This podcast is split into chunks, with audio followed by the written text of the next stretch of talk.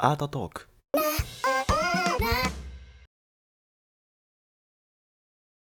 ハローやリーベン、えーこんにちは、まさきです。えーっと、今回はですね、第4回目の、えー、Twitter スペースアートトークっていう番組の、えーアーカイブをこの後、えー流そうかなと思います。えーっと、この企画は、えー東京美術館めぐりさん、Twitter の東京美術館めぐりさんと、ゆかまやさんっていう方、まあ、佃さんですね。東京美術館めぐりの中の佃さんって方と、えーゆかまやさんで、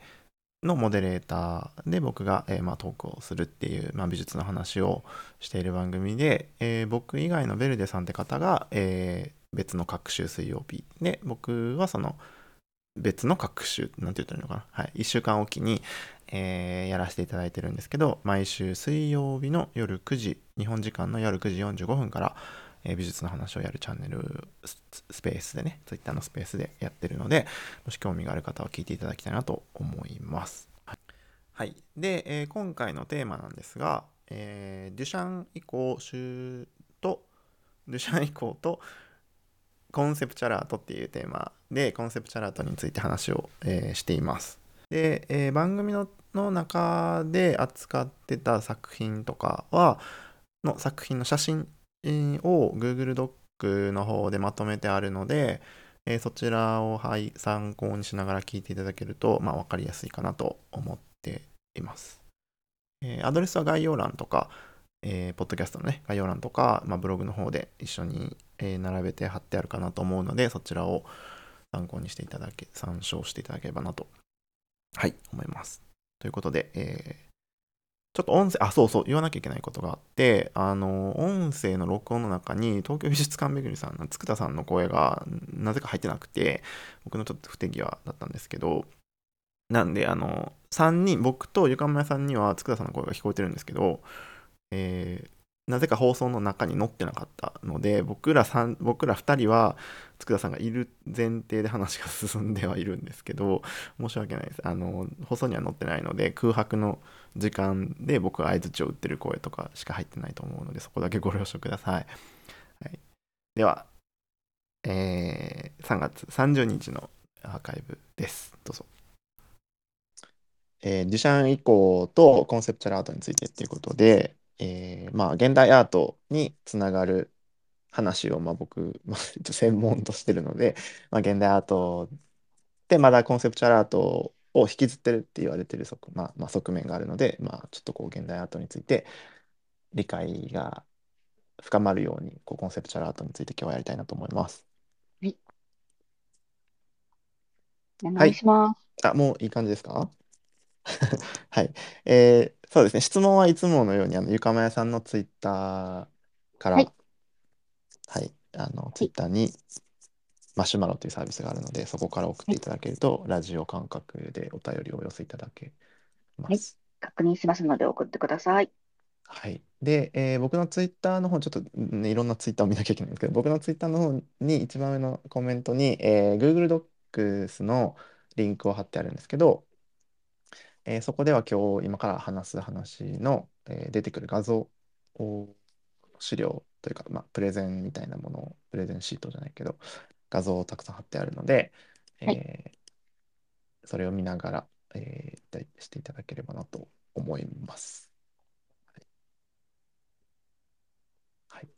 こんな感じで。一応参考資料も先に、えー話をしておくと、えー資料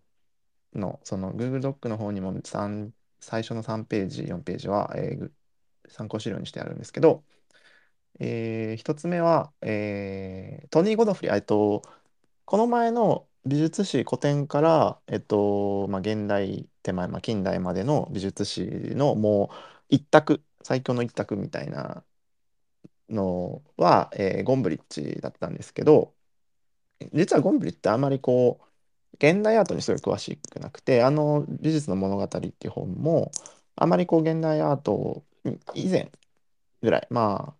そのポップアートぐらいまでで終わってるんですよね、基本的には。で、まあその現代アートに強い有名な人っていうのはこっちのこのトニー・ゴドフリーっていう人で、まあ、このトニー・ゴドフリーのコンセプチュアルアートアンド・アイデアズっていう本は日本語にもなっていて、これ岩波出版から出てるんですけど、えー日本語版もあります。ので、このトニゴロフリーは割と一択かなと思うので、これもね、今なんか昨日 Google で日本のやつを見たんですけど、これもね、1万円ぐらいしました。日本で。ね、結構高いですね。そうそう、高いんですよ。うん。ちょっとあれですけど、はい。まあ、あの、興味がある方があれば、あの、コンセプチュアルアート全、まあ、本当にもうこれさえあればコンセプチュアルアート全部わかるかなっていう感じです。はい。で、まあ一応3個目、この、えーピーター・ゴールディとエリザベス・シュレンケンスっていう2人の著者で作られたフィロソフィー・コンセプチュアル・アートっていう本も割と有名な本なので、えー一応これからも参考文献として僕この後引用をたくさんするんですけど、はい。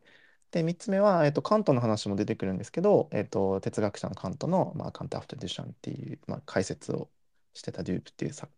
えー著者の本も、えー一応参考資料として挙げておきます。はい。では、本題に 入りますね。はい。で、えーよろしくお願いします。はい。で、まあ、現代アートっていうことを、あの、まあ、皆さんに分かりやすく、まあ、お伝えできればなっていう、こう結構難解だと思われる、えー現代アートなんですけど、まあ、その現代アートを知るためには分かりやすく、まあ、つまり、えー過去の美術史っていうものを理解した上で、まあ、新しくなきゃいけないよねっていうこと、最先端のことをやんなきゃいけない、まあ、新しいものを作んなきゃいけないっていうのが現代アートだよって話をずっとしてきたんですけど、まああのじゃあ現代アートってどこら辺から現代アートなのか今のっていうと、まあ、よく言われるのがこのデュシャン以降って言われるところがまあちょこちょこあって、まあ、賛否両論あると思うし、まあ、諸説というかあると思うんですけど、はい。でまあそのデュシャン以降、まあ、シュールシュールレアリスム、ダダイス、ダダがあってからシュー、まあ、世界大戦があって、えーヨーロッパのアーティストがアメリカに亡命して、アメリカで、まあ、ニューヨークダダっていうのが起こって、シュルレアリスム宣言が、ブルトンがあってっていうのが、えーまあ、いろいろあって、まあ、ニューヨークに、えーとかアメリカにアートの、のムーブメントが移ってくるっていう時代背景があって、で、まあ、そこら辺から、まあ、デュシャンしかり、えーまあ、シュレアリスト、まあ、ネオダダとかフルクサスっていうような、まあえー美術運動というかチーム、ね、流、流動があって、まあ、現代アートの中に、まあ、ポップアートなりなんなりっていうのにどんどん進んでいくのが、まあ、近代というか現代の現代アートの、まあ、先走りというか、まあ、走りのものになります。で、まあ、デュシャンから説明を軽くしていこうかなと思うんですが、えーまあ、このマーセル・デュシャン、えー言わずもがな知られた、えーこのファンテインっていう泉って日本語では泉ってなってるんですけど、まあ、便器の作品ですね。まあ、男性用便器に、えーアールマットっていう、まあ、デュシャンの名前じゃない、まあ、偽名のサインを入れて、まあ、当時、えーまあ、フランスとかあで、まあ、要するにアートの中心だったパリねっていうところで、まあ、サロンがあったわけですよね。でサロンっていうのはまあ審査があったし、まあ、貴族のためのものだったしみたいな、まあそのえー正しいアートというか、まあ、由緒正しいものが割とこう、えー出品される中、はい、えーまあ、そのアンデパンダン展っていう、まあ、審査なしで誰でもできるような、まあ、ちょっとアバンギャルド的な、えー展示会があって、まあ、その受賞が審査員だったんですけど、まあ、そのを偽っ自分の作品というのを偽って、まあ、作品を出すことになるんですけど、まあ、このの作品は結局展示されずに、まあ、いろいろねあるんですけど、まあ、それは置いといて、えーまあ、こういうような、えー男性用便器にサインをするだけで終わるっていう作品を載せました。で、まあ、当時これが何が新しかったのかっていうと、えーまあ、これはレディメイドって後々、まあ、あの名前がついて正確にあの広まっていくんですけど要するに、えーこれまでのアートっていう1917年ですけど、まあ、この1900年以前のアートっていうのは基本的にはもちろんその自分作家が自分で作るっていうことが当然だったわけですよね。もちろん自分で作るもの彫刻だろうが、まあ、立体物だろうが絵画だろうが自分で作るっていうところから、えーこの便男性用便器っていうのはまあ自分で作ったものなわけじゃないわけですよ。うん、自分で作ってもないもの立体物をえーまあ、ポンと置いたときに、これはアートですか？っていう、これアートなんですか？あなたたちはアートとこれを判断するんですか？っていうことを問いかけ始めるわけですね。うん、で、まあ、この問いかけとか、要するに疑問のものとか、これまでのアートっていう形を否定するものとか、まあ、後々説明するんですけど、えーまあ、美というもの、美学っていうものを扱ってた美術に対して、えーどうなのか、これが美なのか、美、美って何なのかみたいなことを問いかけたりとか、まあ、もの、オブジェクト、要はレディメイドなので、えー彼が別に作った作品じゃないので、まあ、この作便器に対しての価値、造形物としての価値は別にどうでもいいと。どうでもよくて、まあ、そこの裏にある、えーまあ、コンセプトっていうものですね。でもこの概念、概念芸術って言われるような、まあ、コンセプチュアルアート、コンセプトっていうもので勝負をしていくっていう、まあ、そこに重きを置くっていうのが、まあ、コンセプチュアルアートの、まあ、定義になるのかなと思います。はい。ここまではいかがですか？大丈夫ですか？はい。はい。なんか適当に合図打ってくださいね。はい。大丈夫です適か当、はい。適当じゃないけど、はい。はい。はい。ここも、うんこれ、まあ、はい。定義としてはこんな感じなんですけど、はいうん。はい。こんな感じです。で、まあ、あのーいろいろ、えーまあ、あるんですけど、大体コンセプチュアートの柱のは何年からかっていうと、大体1960年ぐらい後半、まあ、うん1960年後半からスタートしたみたいなことを大体言われることが多いので、まあ、くこのデュシャンのファンテインとか1917年なので、まあうん、正確には、あの、これに含ね、コンセプチュアートがいつからかっていうのは、まあ、また多分いろいろあるとは思うんですけど、まあ、大体は、うんまあ、60年ぐらいからっていうふうに思っていただければなと、はい、思います。まあ、要するに戦後、戦後ってことですね。戦後のアメリカに、えー要はアーティストが亡命したことによって、まあ、ニューヨークダダがあって、その後の流れで、まあ、時代背景的にはそこからっていう言い方なんだろうなと思うんですけど、まあ、作品はその前から、まあ、デュシャンが、まあ、フォンテインとか作ってたよっていう感じですかね。で、まあ、その次、6枚目の資料の6枚目、資料、僕のツイッターの方に資料が、あの Google ドックがあるので、それを聞き見ながら、えー話を進めていくんですけど、はい、資料6枚目だと、えー LHOQ っていう、えー作品があって、まあ、これ、モナ・リザのポストカードなんですけど、えーモナ・リザに、まあ、ひげを描いて、えーまあ、この LHOQ ってフランス語で、まあ、彼女のお尻は熱いみたいなことのを意味してるんですよね。まあ、ちょっと性的に興奮してるっていう意味があることを言ってるんですけど、うんはい。はい、まあそのまあそういう皮肉なりなんなりをやるっていうこと。まあ要はこれまでまあ、まあ、これ象徴としてモナ・リザをつく使っていてあの要はモナ・リザっていうのはもうこれまでの美術のもう最たるものでもうド直球ドストレートっていう扱いなわけですよね。と今そうですね。今でもですけど、はい、だからこのモナ・リザをまあ利用して遊ぶじゃないけどまあそういうことをするっていうことでまあアートって何なんだろうみたいなことをまあ問いかけるきというか、うん、まあなんかそういう作品ですかね。はい。で、えーまあこういうような作品がちょこちょこ、まあ、出始めてきてどんどんね、あのー要は現代アートってわけわかんねえよみたいな何なんだこれはっていうところがあるのかなと思うんですけど、えはいちょっとまあ作品の解説は後でどんどんやっていくにしてもうちょっと、えー概念的内容的な話にすに一回戻ろうかなと思うんですが。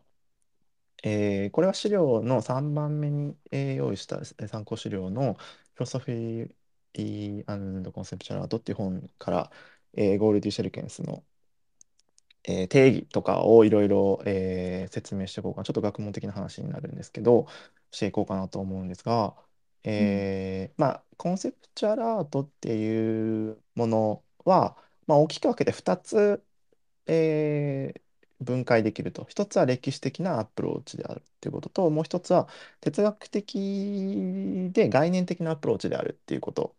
が、まあ、2つ重要だよっていうことを言っています。で、さらに、まあ、それを、まあ、えー7つに分類すると、えーまあ、自分の作品ってアーティスト、アート、自分たちがアーティストで、まあ、アーティストの観点とかからして、アーティスト自身のちょっとこう皮肉めいた自己反、自分の反省、自己反省であるっていうこと。これは要するに自分がやこれまでやってきたとか、えー関連、自分が、えー常に扱っているアートっていうもので、バカバカしいよねっていう作品を作ったりとか、アートって何なんだよみたいなことを、まあ、やったりとか、まあ、それを反省するとかね、自分で皮肉的に使うっていうことが一つ。で、二つは、えーアンチ、えーの定義、定義、反定義っていうのかな。はいはい。要するに、えーこれまでアートだった、まあ、デュシャンの作品もそうなんですけど、これまで、まあ、アートはこうであった、こうでなければならなかったっていうような、まあ、アートなり得る条件というか、まあ、絵は上手くなきゃいけないとか、例えば、うんうんうん、っていうその条件っていうことをぶち壊すっていうことが2つ目。はい。はい、で、え3つ目は、えー反媒体って言っていて、まあ、アンチメディウムっていうんですけど、うん。えー要するにこれまで使われてた素材とか、まあ、絵画だったらキャンバスと油絵っていうのが基本的だったと思うんですけど、まあ、そのメディウム、まあ、媒体を否定して新しいものを使う。これがまあレディメイドとか、例えばね。うん、よく今後使われるアッサンブラージュ、この前も話したんですけど、えーコラージュっていうのはピカソはやりましたね。現実からどんどん離れてってしまったので、現実のもの、新聞とか雑誌とかっていうものを紙に貼る。まあ、要はペーパー状のもの、薄いものをキャンバスに貼るっていうのをコラージュっていうのに対して、立体物を組み合わせることを、まあ、アッサンブラージュっていうんですけど、まあ、そういうアッサンブラージュとか、まあ、うんレディメイドを使うっていうことですね。はい。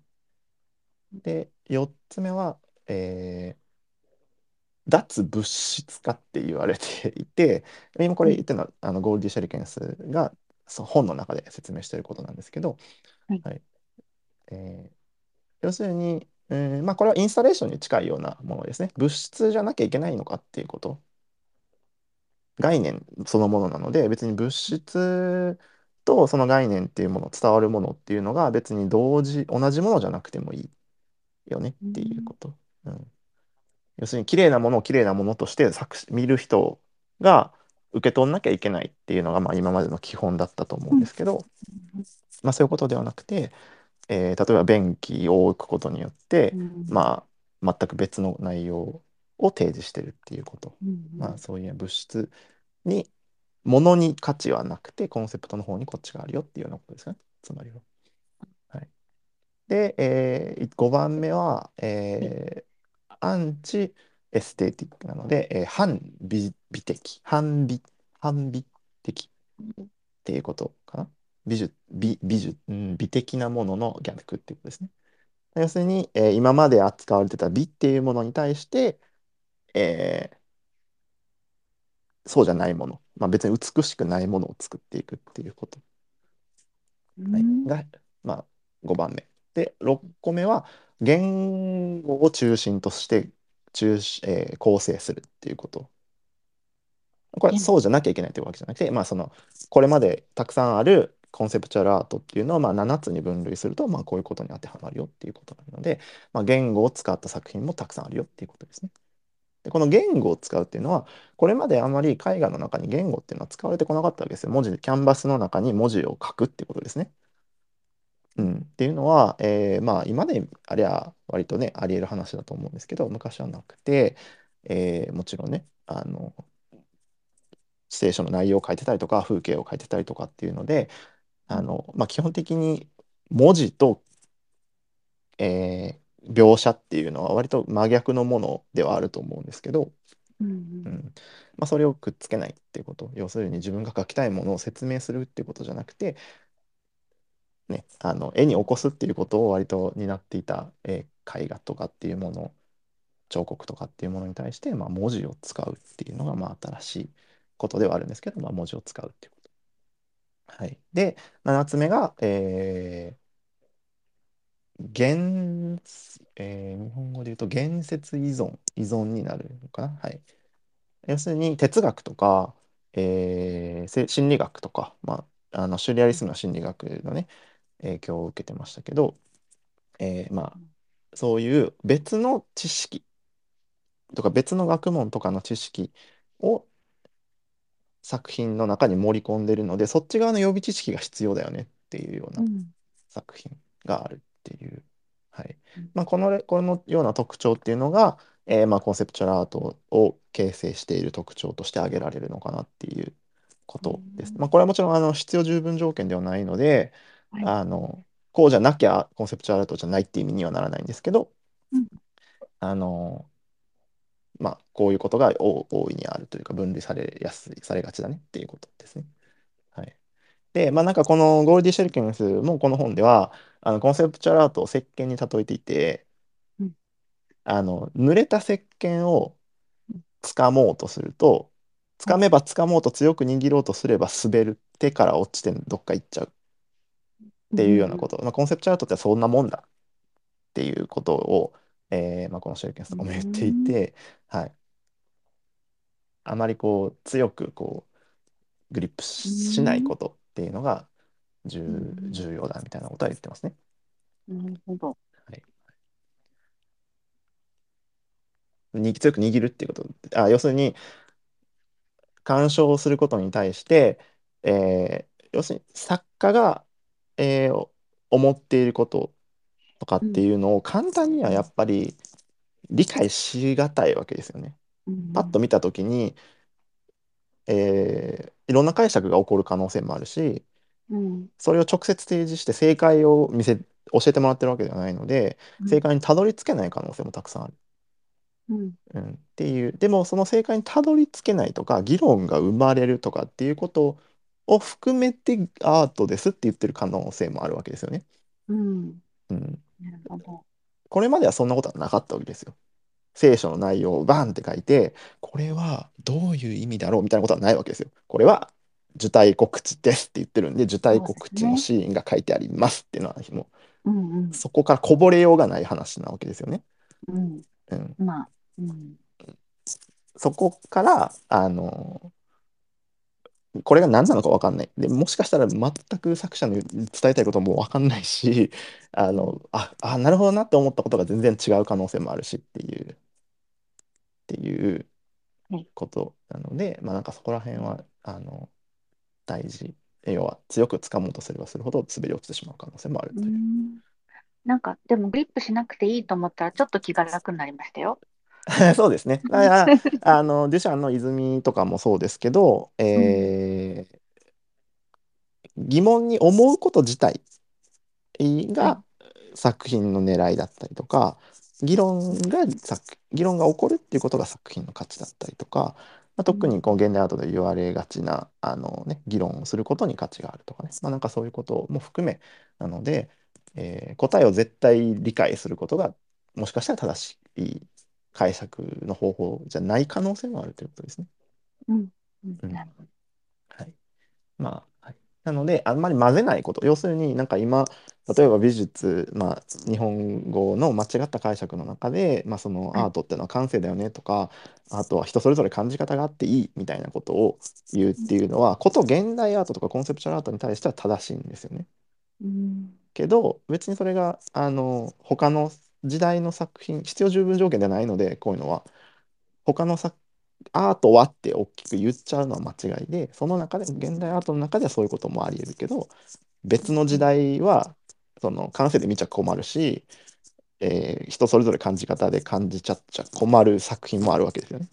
そうですね。うん、なのでそこら辺混ぜないっていうことはまあうん大事かなと思います。うんはい、でまあこの7つっていうのがまあとても大事で今後この後、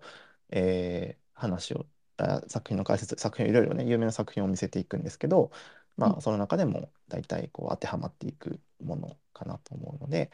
うん。えー頭に軽く入れていただくといいと思います。はい、は皮い。皮肉、えーアンチの定義、まあ、美術の条件というものに挑戦するまあ、対するうん。対抗であるってことと、媒体を新しいものをする。っていうのと物質から離れるっていうことと反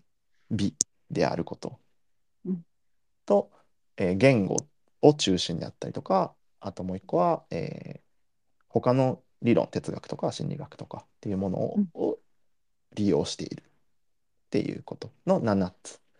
の中に、えーまあ、コンセプチュアルアートっていうのがまあ含まれがちというか分類できるのかなっていうことを、えー覚えていただいて次に、えーまあ、進んでいこうかなと思います。まあ、概要としてはこういうことがコンセプチュアルアートっていうものなのかなと思っていただければなと思います。はい、では、えー、硬い話は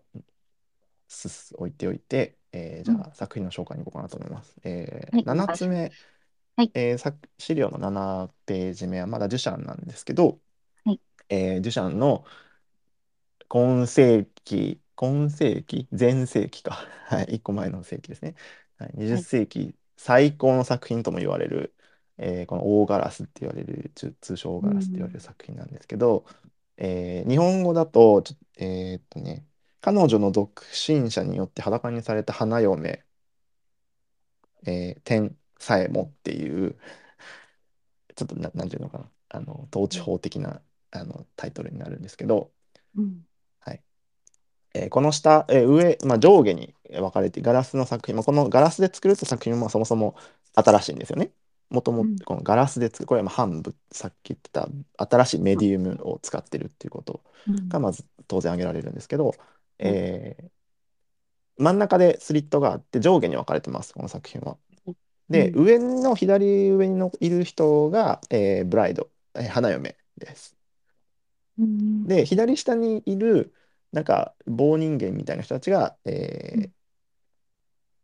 独身の人たち、独身です。独身の人たち、はい、はい。がいます。で、まあ、いろいろなんかあのーは水車があったりとか、チョコレートのなんか製造機みたいなのがあったりとか、なんかいろいろ下には書かれてるんですけど、うん。えーまあ、で、まあ、ひびを使ったりとか、ほこりがあったりとか、まあ、なんかいろいろなものを使って表現されていて、これ、デュシャン8年この制作につくかかってるんですよ。そう、8年もかかっている作品で、えーまあ、どういうコンセプトだったかっていうと、まあ、え意味としてはあの、まあ、うん。チョコレート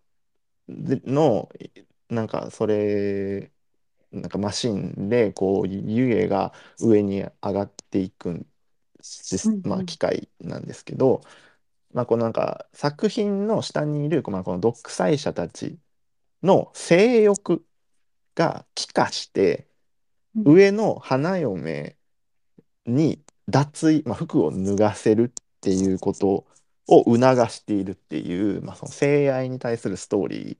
ーが、まあ、まあバックグラウンドにあるっぽいんですけど、はい。うん。まあなんかそんなことがストーリーになってたりします実はね、まあ、パッと見わかんないよねっていう話ではあるんですけど、はい。うん。はい、まあなんかこれは本当にその20世紀最高の作品と言われるような、えー作品の一つですね。うん、とか、えーまあ、えーこのもう一個その次したは8つ目は、えーラオシェンバーグなんですけどラオシェンバーグって割とこうシュールとかオーロバペイントとかポップアートとかに属されたりフルクサスに属されたりするんですけど、まあ、一応あの、まあ、ネオダダからこのコンセプチュアルアートのにもくくられる作家の一人でこのレトロアクティブ2は日本語だと多分なんかなんだっけ？バイソンバイソンじゃないな。なんかんなんかちょっと違うタイトルになっちゃうんですけど。まあ要はコラージュ。で、まあ、全く別の作品を作るっていう、まあ、当時このネオダダとかっていうのは、えー割と、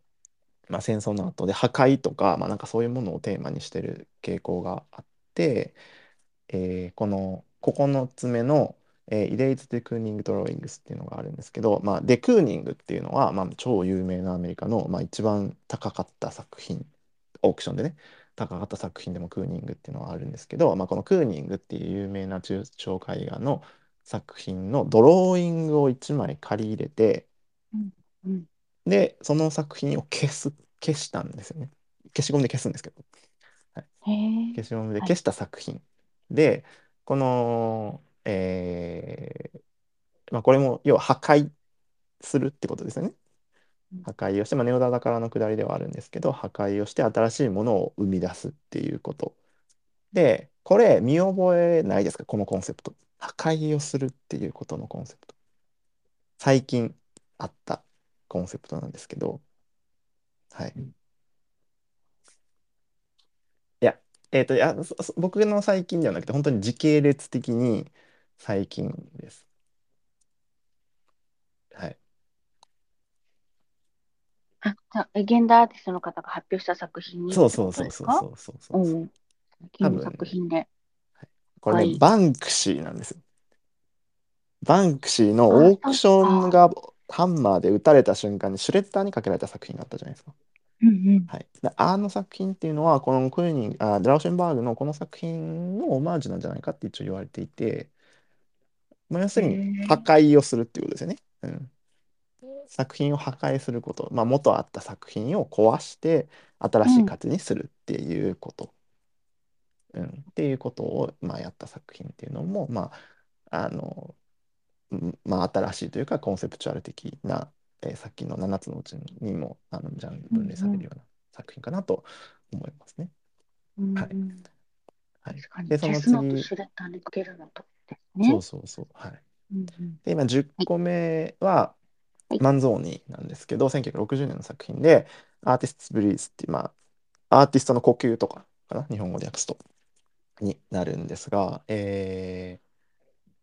とこの作品はえーっとですね要するにこれまでの、まあ、昔古代ギリシャからあった彫刻とか彫,、うん、彫刻？要は銅像とかあるじゃないですか。はい。うん、でその偉人とか有名な人とかが、うん。えー生きてる人が、を、まあ、銅像にするってよくある話だと思う。最近でもね。例えば別に大統領の銅像を作ったりとか例えば、うん。まあ、要はその人の象徴っていうものを銅像にする、まあ、生きてる人を銅像にして新、まあ、象徴化するっていうことに対してすごくアンチだったわけですよ。安泰だったんですね。要するにうん。否定的だったということ。で、うん。まああのさっき言った、えーアンチ定義っていうことになってくると思うんですけど、うんうん。えーこれ何か分かりにくいと思うんですけど風船なんですよ。溶けてるなんかろうそくみたいなベタってなってるのは風船で要するに、えー生きてる人を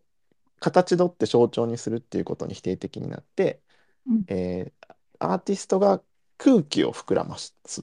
空気が入ってたもの。ですよね、要はアーティスト本人から出たもの。の塊っていうのが風船じゃないですか。そうですね。うん。なので、そうその要は、うんうんと、銅像っていうのはその人は別に関与されてないその人が中に入ってるわけじゃないのでうん。全く別にその人を模したもので別に中には何もその人の DNA が入ってるとかではないわけですよね。でもまあ風船の中に呼吸が入ってる、まあ、唾液が入ってるとかっていう状況っていうのはとても DNA 的というかなんていうかその痕跡がちゃんとこっちの方が残ってるよねみたいなことを言うんですけど。でもまあそれが風船が割れちゃうことでまあとても皮肉的というかあの最初のコンセプトはちょっと薄どこかに行ってますよね。空気抜けてるわけなんで、うん。っていうちょっとあべこべではあるんですけど、まあうん。空気っていうものアーティストの空気こそまあその象徴アーティストのこそう象徴に使えるんじゃないかっていうところでスタートしたにもかかわらず、うんまあ、皮肉的な自分のね一さっきのカテゴライズの一番目になるんですけど、まあ、皮肉的な作品で、まあ、結局これ割れちゃったことによって、まあ、そのコンセプトっていうのも、まあ、崩れてるっていうことかなっていうね抜け殻みたいな感じですそうね。そうそう。うんになりますかね。はいうん。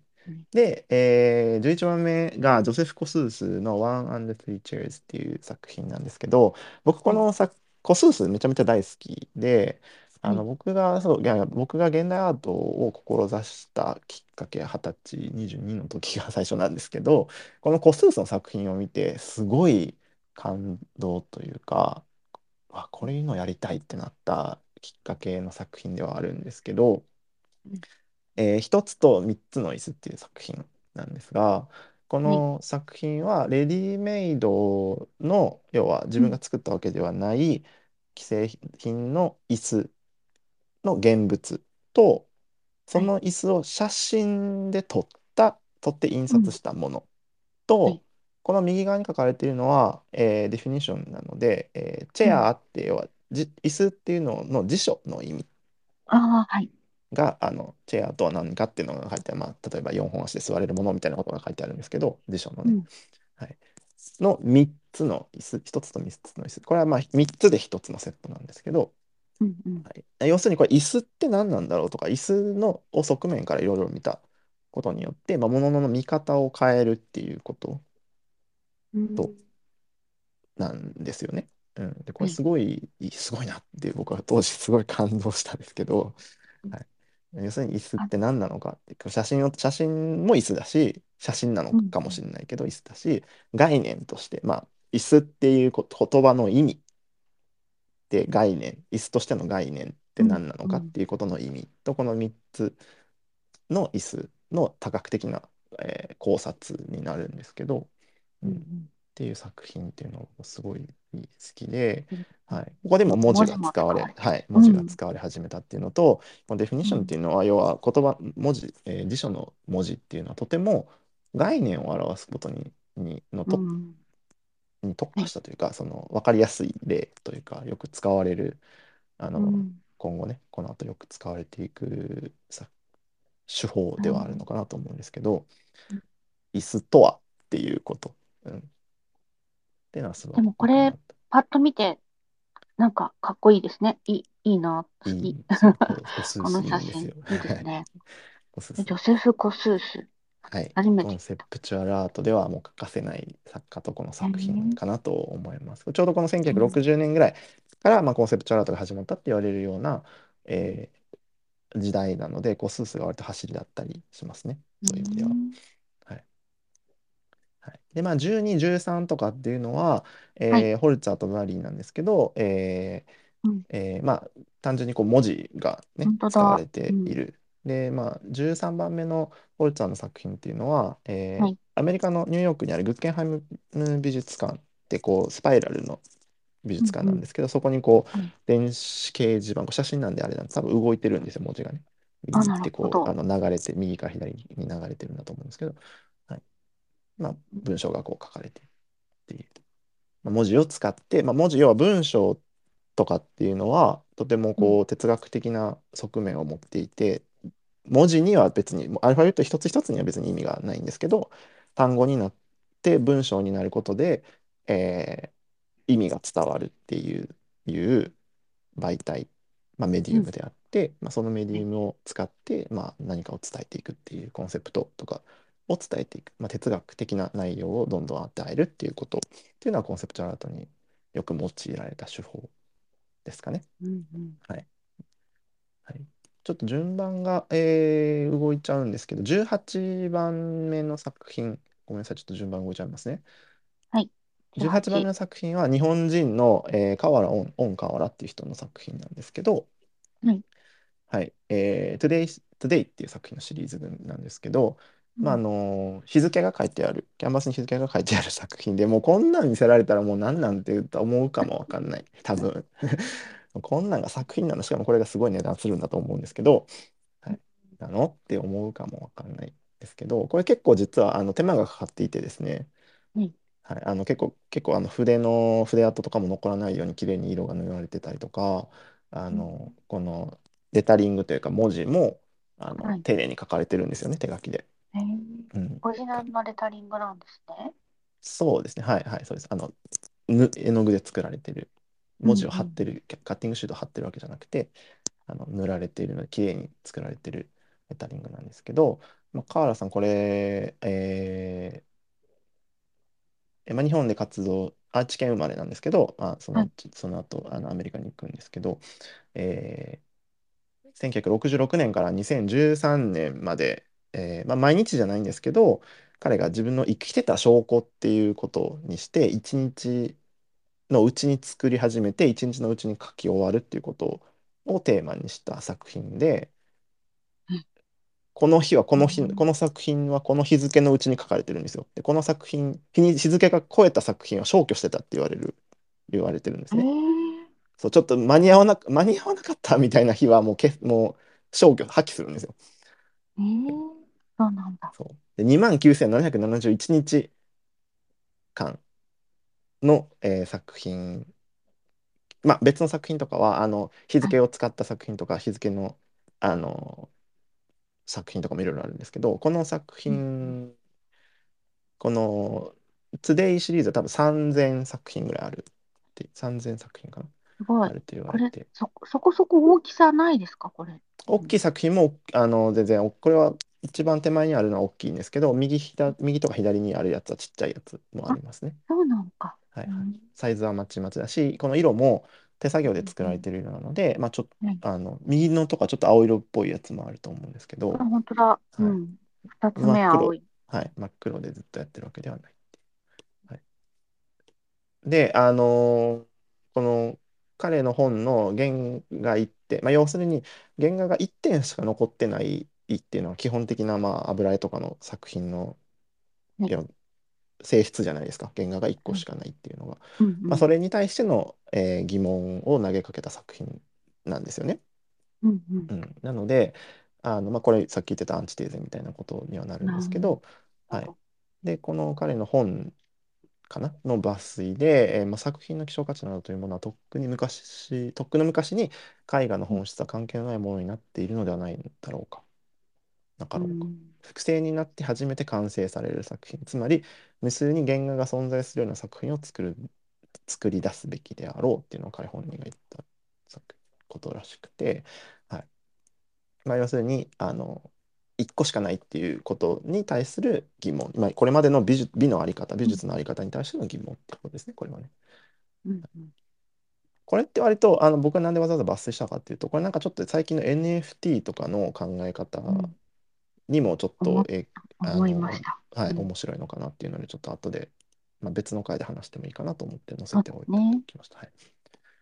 で、まあ、19枚目ちょっと飛んじゃったままいくんですけど、19枚目も本川原さんの作品で、I'm, I'm Still Alive っていう作品なんですけど、うんあのこれ電報なんですね。うんで、あうん。の世界各国のその彼の友人とかにこの電報を送ってるっていう作品で、何百枚か何千枚か作って送ってると思うんですけど、うん。電報で I am still alive 私はまだ生きている河原っていうのを世界中に電報で送るっていう作品なんですよ。うんなんで。あのこの手書きの部分っていうのは多分郵便局員さんの手書きなんで彼の手書きうんじゃないんです。うん。これって電報なんであのうんこの機械で打たれてますよね。I am still alive ってそうオンですね。河原って。なのであの珍しい作家が何一つ作ってない作品っうん。てことですね。要するに自分で手を加えたわけじゃない。この電報も向こうの人が打ってあうん。の向こうの人が作って送ってるわけなので彼が別に打ったわけじゃないこの文字。でしかも作品の中には郵便局員さんわけをだ誰か知らない郵便局員さんが手ん書きで作ったやつが置いてあるって書かれてるっていうもう今までの絵画とはもう全くわけわかんないさ違う作品ですよね。うん。うん、でまあこの一日一日の価値とか、まあ、複製するっていうこと、えー要するに原画一一本じゃないっていうことの新しさとかアンチテーゼ的なことの作品。で他にも、えーとポストカード旅行した先のポストカードとはい。かを、を送っていたりとか、まあ、サインうしてん。あの知人に送りつけるとか、はい、とかまあ、こんなの送られてきたらその要はあ自殺でもすんのかなっていう思うじゃないですか。うん、だからなんか自殺する気はないみたいなことをこの「I am still alive」っていう文字のところに別に自。殺する気はない心配するなみたいなことが書いてあるバージョンがあったりとか、はい、なそんか。はい、自殺する気はない心配せよって書いてあったりとかね逆、うん、とかなんか私はもう眠るみたいなことが書いてあったりとかなんかいろんなバージョンがあるんですけど、えまあ、ー、一日一日に対してのその記録性っていうもので作品を作ってた作品しますね。はいと、はいはい、というのが、はいちょっと戻って、えーはい。14番目なんですけど、メイレレスの作品、シルド・メイレレスっていう作品の、えーブラジル人かな？の作家なんですが、はい。えーコカ・ラの瓶コーラの瓶に白い文字で、あの、いいろいろポルトガル語と混ぜて書いてあるんですけど、まあ、なんかちょっうん。と、う、えー変えてね、コーラのか変えていろいろ書いてあるんですよ。で、まあなんか政治批判とか、これ真ん中のやつは多分、えっと、あれです。火炎瓶の作り方が書いてあるんですよ。あはい、とか、まあ、当時このブラジルって多分なんか政権交代があってなんかうん政治がもうなんかすごいことになってた時代なんですよね。ーうんうん、でなんかそのインフラがどんどんどうこうでっていうのもなんか国として大変な時の時代でこのコーラっていうのは割とこうアメリカの象徴だったりするうん。状況で、まあ、これを、えー実際に本当にあのこのプロジェクトで何本流出したとかっていうのはちょっと僕分かってなかったんですけどあのこれ本当にコーラの流通に混ぜた作品らしいんですよね。へえ。ごめんなさいもしかしたらアイデアだけだったかも分かんないんですけど、うんうん、って言われていてあの要するに流通してこの白で書かれてるのは要はコーラが入ってる時は読めるんですけど、うん。うん。あの入ってないと読みにくくなるっていうことだと思うなんですね。うん、で、まあ、要このこの瓶っていうのは再利用されるじゃないですか。うんうん、なので流通に混ぜてまた新しいコーラを注がれるとまた新しくあの作品が浮かび上がって一本の作品になって人がまた飲むことによって飲む人の手に渡ってまた意味がなされてっていうこの流通に対するアプローチなんですけど、まあ、要するにこの象徴的なものアメリカあコーラっていうのはアメリカの象徴だったしこの象徴するっていうものと現実の価値っていうものに対しての対比をやってる作家でこの次の作品15枚目の「ゼロダラー」っていう0ドルの作品とかっていうのも、まあ、彼の作品なんですけど、うん。まあ、外貨っていうことは、まあ、国の象徴になるので、まあ、この物質っていうものとか、国の象徴っていうものに対してと、えーまあ、その物質と象徴の差に対しての、うんえーパラダイム。パラダイ、まあ、よく言うパラダイムっていうことをテーマにしてる作品なんですけど、まあ、パラダイムっていうのはものの見方とか捉え方のことを言うんですね。うん。でまあパラダイムシフトとかっていうのはそのパラダイムって、きえーと既成概念が変わるようなことのパラダイムシフトっていうんですけど、まあ、日本語ではすごくよく言われるというか固定観念と既成概念が混ざっちゃって固定概念って言っちゃったりとかね。で固定概念っていう日本語はないんですけど間違った日本語で。固定観念っていうのは自分の主観が凝り固まってることはいが固定観念で既成概念っていうのはまあ一般論というかいいろんな人がこうだよねって思ってる規制された概念のこと。うん。すでにある概念一般論のことを、まあ、規制概念っていうんですけど、まあ、この概念を覆すようなパラダイムをシフトするようなことっていうような作品を作ってたりしましたね。うん。はい、で16番僕小野陽子が好きって話はいつかしたかな と思うんですけど僕陽子のすごい好きで日本人だとあまりこう小野陽子がアーティストだったってこと知らない人がすごく多くて。うん。そうかも。うんあそうあのジョン・レノンの奥さんとしか認識してない人がすごく多いんですけど、うんあのこの陽子のってめちゃくちゃもともとコンセプチュアルアーティストとしてすごく有名だったんですようん。もともとイギリスでね、有名でこのあの16枚目の「 Ceiling Painting・Yes Painting」っていうこの作品を展示してるうん展ギャラリーにジョン・レノンがフラって入ったんです。フラって入ったんだったか聞いて入ったんだかはちょっと忘れてましたけど要は入ってうんなんて素晴らしい作品なんだこの作家とこの作家すげえってなってうん。ここでジョン・レノンとオノヨコが出会うんですこの作品を通してあのジョン・レノンがこの作家のこの作家アーティストは素晴らしい人間なんだっていうことに感動してオノヨコと出会うんですけど、はい、この作品は脚立が下に置いてあって天井にキャンバスがドンってなっててうん。でそこから虫眼鏡が紐でこう吊るされてるんですよね。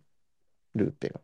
でうん。階段に登って登なん脚立に登って登って虫眼鏡でキャンバスに書かれてるちっちゃいちっちゃい文字をルーペで見るとそこに本当にちっちゃい文字で「イエス」って書かれてるっていうだけの作品3文字書かれてるって作品なんですけど、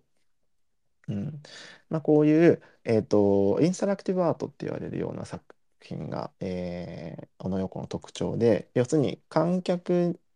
に何々をさせる刺激する、うんさせるっていう作品形態を、えーずっとやってた作品なんですね女の子っていうのは。うはい、ん。でまあその17枚目とかも、えー彼女、えーグレープフルーツっていう作品あ作品集がえ別に多分 Amazon とかでも今買えると思うんですけどうん。彼女がこう数行で文字で刺激する、まあ、詩にポエムに見えるんですけど割とうん。こう指示命令とかが書いてある作品をずっと何年間にもわたって作ってるんですね。でそれの詩集みたいな感じになってるのが「グレープフルーツ」って作品なんですけど黄色のさうん。本でちょっとヒッピースタイルの女の子が真ん中に顔がある作品で僕も持ってるんですけど原本をね。あの増刷もされてるのであの興味がある方はあの買ってみてほしい。日本語版も確かあるはずなんですけど、はい、でこのその中でも有名なこの「アースピース」って作品は「Listen to the sound of the earth turning」っていうのは地球の回る音を聞きなさいっていう一言が書いてある作品とか、うん、自分の血で作品を書きなさいその、えー自分がこう貧血になるまで書きなさい自分が死ぬまで書きなさいっていうような産業が書かれてる作品とか、まあ、なんかそういうような文字とちょっとハッとさせられるようなうん。さなんかそんな言葉がずっとこう作品として載ってる本があるんですけどなんか文字を使って相手に、えー何かを刺激させるっていううん。作品だったりとかあとはい。ははいえーとまあ、今後デュあのカテラのバナナの話にも出て使おうかなと思うんですけど「アッうん。プル」っん。作品とかあえての、まあ、作品はここに用意しなかったんですけど展うん。示会にグリーンアップルを置いただけの作品ポンって置いてある作品で展示会中にどんどん腐っていくわけですよね。でそのうん。腐っうん。ていく様子を観客に観察させるっていう作品があったりあーとかあとは、えーチェス真っ白のチェスがあって、うん。えー要するに5番というのかなチェスのマス目もしこう普通白と黒がなってるマス目があるじゃないですか。もう真っ白だし、えー、駒うん。あのポーンとかね駒もおうん。互い白なんですよね。はい、要すえ、るにチェスの仕様がないわけですようん。それって。本当だ。で相手をトラストして相手を信じてプレーをしなさいっていうさ言葉が書いてあるか書いてあるのか言ってあるんですけどうん。これ要するにチェスっていうのは戦争の戦争とか争いごとの縮図でうん。白くしたことによってプうん。レーができなくなるっていうことがまず一つ。でさらにうん。新、まあ、ゲームの上ゲームとして扱うんであればルールをうん。ルールがある上にやっていかなきゃいけないんだけど白白じゃどっちもわけわかんなくなるから相手をう信用しん。なさいっていうような作品メッセージが込められた作品だったりとか、うん。まあなんかそういうような作品をどんどんやるんですけど、はい。まあ、そのまあねなんかワーオーバーとか、まあ、つい最近も、えーとうん。タイムズスクエアのやつにこうピース、まあせね、ロシアの戦争のやつに対してあのうん。戦争の話のメッセージをあのの作品をあのタイムズスクエアだったかなの大きな液晶にバーンってやってましたけど、はいまあ、なんかそのメッセージを伝えるっていうこと文字を使って使えるっていうのは本当にこのシュールレアリスムじゃなく以降コンセプチュアルアートとかに使われてた手法ですね。はい、でうまあ例えばん。20枚目は、はい。えーまあ、これシュールとかに当てはまっちゃったりするんで、まあ、一概にどこもこれがコンセプチュアルアートって言っちゃいけないかなとも思うんですけど、うん。えーこのオッペンハイムっていう女性の作家なんですけどうん。もう有名な作家でこのオブジェクトっていう、えーカップコーヒーカップとソーサーとスプーンうん。うん。が置いてある作品なんですけどこれ何だと思いますか？ご存知ですか？この作品。何で作ったの？毛？毛？はい、この毛むくじゃらになったスプーンとコうん。ップなんですけどもちゃもちゃですね。そうもじゃもじゃなんですよ。これはい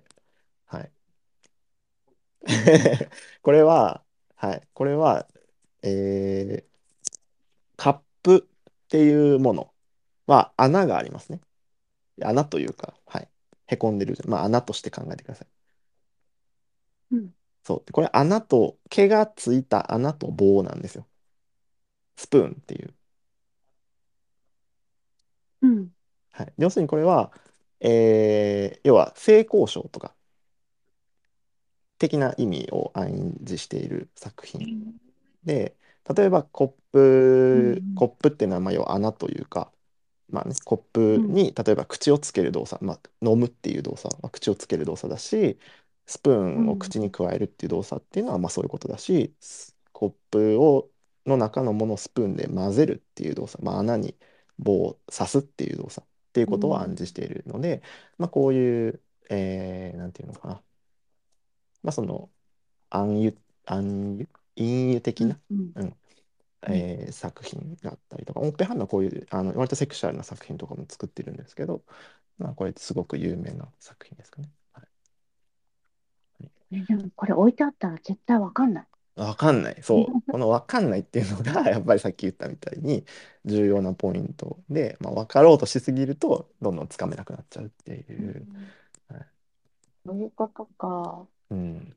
ぱっと見わかんないけど、分かると、はってしちゃうというか、ああってなるび。っくりしちゃう。うん、なるほどねってなるっていうのって、割と。はい。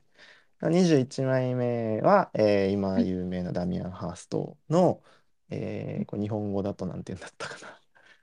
はい、長い死の死の死についての、だまあ、ダミアン・ハーストは死についてあのよく作品を作っている作家で、まあ、サメっていう要はなんかパニックとか、えーめちゃくちゃ強い生物っていう死に直面するような、えー生物をオルマリン漬けにして、まあ、死んで死んでる状態ですね。っていうものの、あの小、えーなんていうのか。さ対比というか見ている人と、まあ、この死んだサメの対比だったりとか、まあ、そういうものををいろいろ作っている作家でしたね。うん。はい。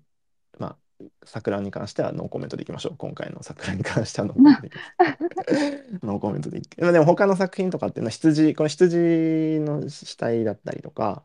あのいろんなあの作品があるんですけど、まあ、見方ををいろんな見方を変えさせてくれるっていうパラダイムっていうものを、えー変えれるきっかけになるとか、まあ、そういうものを使って皮肉的なことをしていたりとかっていうのがやっぱコンセプチュアルアートに大事な、えー考え方でつまりた、まあ、そのさっき言った7つの分類上っていうのはまあ分かり平たく言うと常に新しいことだったわけですねやっぱりその現代アートになりうるものなのですごく新しいっていうことが重要になってくるのかなと思います。という感じでいかがでしょう。まあ、有名どころはばっとあの紹介したんですけど、こんな感じで、えーコンセプチュアルアートっていうものは、えー割と今でも現代アートとして使われているし、まあうん1960年ぐらいから、もうちょっと前ぐらいからデュシャンね、以降、えーこれまで対象、各対象だったりとか、各技法だったりとかっていうものをにずっと従事してた、まあ、現代あー絵画史って美術史の絵画史の中、写真ができて、えー印象派っていうものが新しい主観的なものをやり始めて、まあ、そこからキュビズムなりなんなりっていうどんどん、えー目で見えるものを描く世界を描くっていう単純な絵画のあり方から内容を突き詰める形に変わっていったことがスタートしていってどんどん内容を突き止める内容を突き詰める突き詰めるってやっていくことで内、うん。まあ、いはい語弊がある言い方だと思うんですけど内容が独り立ちしていくわけですよね。うん。絵画を捨てる、まあ、親を捨てるみたいな。外側の殻を捨てるみたいなことで内容が独り立ちしていって外側にあまり意味を持たない作品もたくさん出てくるそのデュシャンの泉だったりとかもそうですけど、別に外側に対して意味はないわけですよね。うん。うんうんまあ、この前のあのカテランの「バナナ」もそうですけどコメディアンっていう作品ですね。バナナが壁に貼られただけで1300万1600万したっていう作品ですけど、まあ、なんかああいう作品とかもう別にバナナってのは普通に市販のバナナとガムテープなんですけどうん。中身に意味があるっていうようなことが、えーとても大事になってくるんですけどカテゴライズさっき言った本のか7つ目のカテゴライズも一緒で哲学とか他の学問から引えーアイデアを引用して用意するとか、まあとてもこうそういう意味では学問的ではある作品なんですけど哲学的とかね心理学脳科学的だったりする作品がたくさんあるんですけどまた総じてやっぱりこういう作品を見ることで自分にはない価値観とか多様性っていうものに向き合えるっていう点が一ついいことかなと思うし、うんうん。えーこれを見ることでああだこうだ議論がでこんなのアートじゃないっていう人もいればこう、こういう意味なんじゃないかとかこれはこうしたらこういう考え方でアートなんじゃないかっていう議論を生むっていうことでアートが深まるっていう考え方が深まるしっていう、まあ、なんかそういういろんな意味で価値のある作品形態なのかなと思います。うんっていう感じで綺麗に終わ終わりました。うんはい。いかがはい。でしょう？ああ、本当だ。時間も、時間もはい。すごい。はい。こんな感じです。面白かった。そう、結構面白いですよね。うん、うん。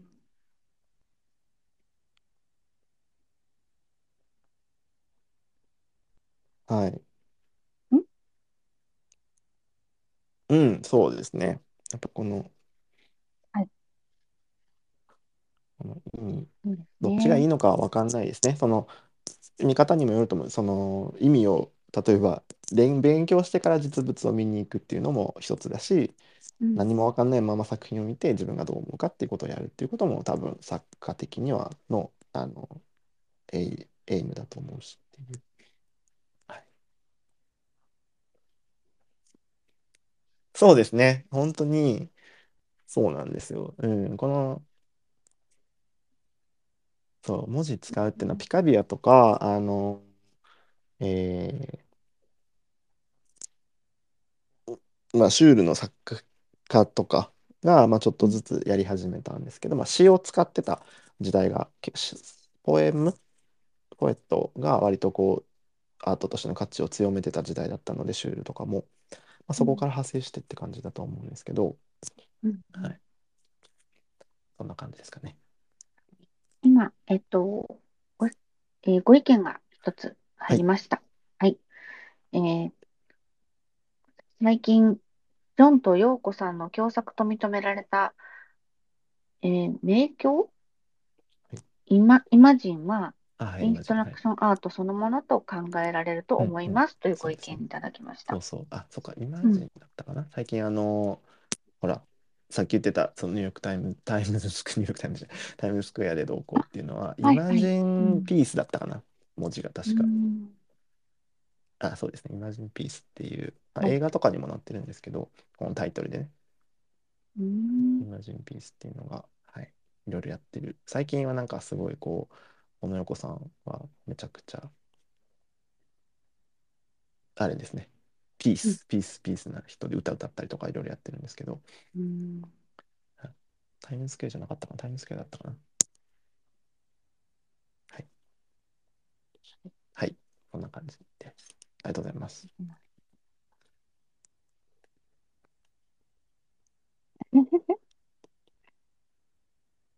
他に何かあれば今のところはそちらですね。タイムズスクエアじゃなかった。ロンドンのピカデリー広場だった。全然国が違った。あ、ニューヨークでも、あ、タイムズスクエアでもやってましたよ。よかったよかった。よかった。K-POP スクエア、ソウルの K-POP スクエア、はい、ピカデリー、うはい、いろいろ、んいろんなとこでやってたんですね。すみません。ざっくりした情報でした。あ、でも皆さんに、お聞きの方にたす、あの、情報いただけてよかはい。ったですね。はい。はい。なんかニュースを目で端っこで見て、あ、はいはいって思っちゃう。あ、いつも、いつものやつねって思っちゃったから。はい。はい。はい、ありがとうごありがざいます。とうございます。はい。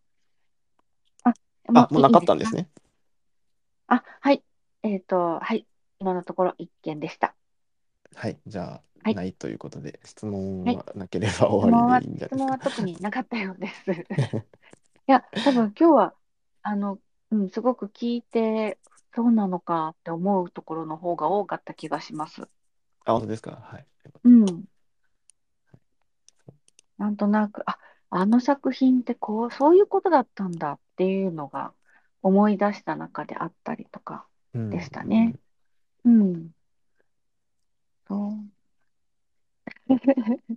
でも、ある程度、そうなんですよ。ある程度定義が、定義って言うとおかしいけど、うん、まあ、ルールとは違うんだけど、やっぱり、うん、カテゴリーがあったんだなと思って、面白く聞きました。はい。まあ、ありがとうごそうですね。こう、ざいました。学うん、問的なカテゴリーというか、まあ別にそれがうん、絶対ではない。まあ、あの、先ほはい。ども言ったように必要不、あの、十分条件ではないんですけど、うん、今、あ、今もう一個入って、はい。はいはい。今もう一個入りました。はい。いただきました。えー日本ではデュシャンと利休の相似性が話題になりますが、茶道の見立てとレディメイドなら関係はどう考えられますえかー、ちょっと僕そこにちょっ全然詳しくないですね。利休、あ、そうなんですね。デュシャンと。と、うんえー、ごめんなさい。あんまり、あ、本当だ、なんか、デュシャンと千利休の共通え点って出てきますー、ね。そんなことがあるんだ。全然知らなかった。うん、いや、ありがとうございます。僕もちょっと勉強うんしなきゃわかんないかもしれないですね。じゃあ、見立てっていうこと。うんうん。うん。ああ、なるほどね。その、便器と、その、お茶碗。お茶碗とい、えっと、抹茶碗っていうのかな？うんの、その、湯飲み取り組む作業ってどうなのか。えーああ、まあ、要は工芸的、要するに例えば、あの、日うん。本のそういう美術品って言われるような、はい。えーお皿とか壺とか抹茶碗とかかな？うん。で、あと割れてる、割れてて、うん。そのくっつけたや、やつが、なんかそこも味があっていいみたいなこととあ、か、金、金継ぎとかですよね。はいはいっうん。ていうのって、まあ、物として崩れてるけど、そこうん。に価値があるみたいなことが、どこら辺に美を感じるのかとか、うん。わびさび的なこととか、まあ、なんかそういうことで対比があるんでしょうね、きっとね。なるほど。うん、なるほど。なんか面白い考え方かもしれないですね。えー、はい、今後ちょっと、まさきさんがはいちょっと調べてみるかもごめんなさい。しれない感じですね。あの、はい、そうですね。やっぱりあのかいこアメリカとドイツであの美術史をやってたので、あまりこう日はい。本の対比とかには疎かったので、ちょっと聞いたことはなかったんですけど、ちょっともう一回うん聞いてうん考えてみます。はい、ありがとうございます。うんありがとうございます。はい、以上です。はい、じゃあ、あの、この辺、今日はこの辺で、はい。と、あの、締め切らさせていただきます。質問の方は締め切らさせていただきます。はい。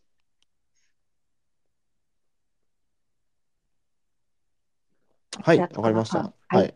来、再来週のテーマ何にしたんでしたっけ、僕。うんと、うんと、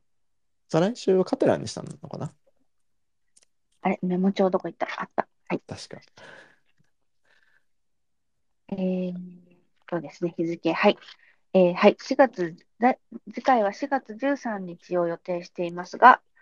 はい。えーカテラン現代アートあ、というはい。コン、そう。コンセプトになってお今日も、ります。はい。今日もちょこちょこ話を出したんですけど、えー、はい。一昨年の年末に、えーアートバーゼルマイアミっていう世界で有名なアートフェア、うん。まあね、その数十億円とかの作品がゴロゴロしてるようなアートフェアええ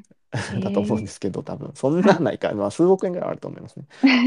い。一はい。日で何十億円とかが動くようなアートフェアのアートフェアあマイアミ、あ、アートバーゼルマイアミで、あ、はい。えーえーマウリツィオ・カテランっていう作家、有名な作家が先ほど見たみたいはい。にバナナを壁に貼る。市販のバナナを市ん。販のガムテープ、ダクトテープで壁に貼るっていうだけの作品が3つつ、まあ、それを3つエディションを用意して1個1300万、1500万で売った、売れたって。いう作品があったんですけど、うんうん。とても僕はあの現あ代アートとして価値が高い作品だなと評価をがしていて、まあ、もちろん世界中で評価を受けてたんですけど、まあ、なんかその作品の話と、まあ、はい。あのその作品にはバックグラウンドでこういう美術作品と関連があってそれのアンチテーゼだったりとした、まあ、デュシャンとかあデュシャンもそうだしウォーホルとかのとか、はい、うんうん。がいろいろあるんですけど、まあ、なんかその話をしようかなと思っていますので、交互期待。ここ期待です。交互期待。はい。面白了そうです解です。ね。はい。最初はそんな感じにします。うん。バナナとガムテープのやつは写真で見たことありますよ。あ、本当ですうん。かはい。すはい。ぐね、出てくると買ってらんで出てきてね。うん。すごい。はい。はい。再来週しよう4月のかなと。13日に同じ時間でよろしいですね。はい。はい。はい。では、やりこんなますので、感じです。また。きに来てください。はい。はい、今日はありがとうございました。指名、指名のあれは、佃さん。えっと、いいですか？佃さんが、はい。いつも締めてくださってます。いえ、結構です。はい。お願いします。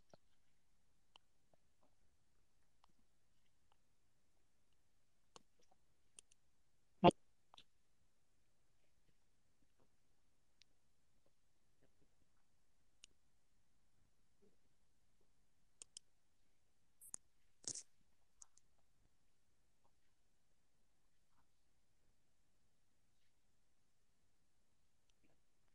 はい。はい。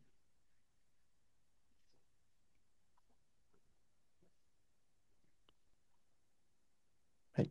はい。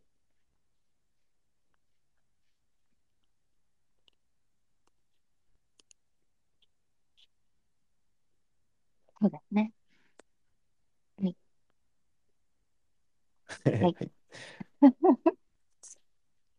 え、ちなみに来週はもう決まってるんですか？ベ、ベルデさんの。はい、わかりました。ありがとうございます。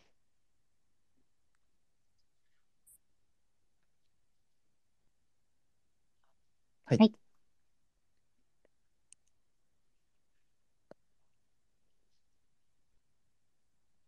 ありがとうございました。ありがとうございました。あいいえ。りがとうございました。あはい。りがとうございます。はい、では、締めます。はい。ありがとうござい。りがとうございありがとうございます。ます。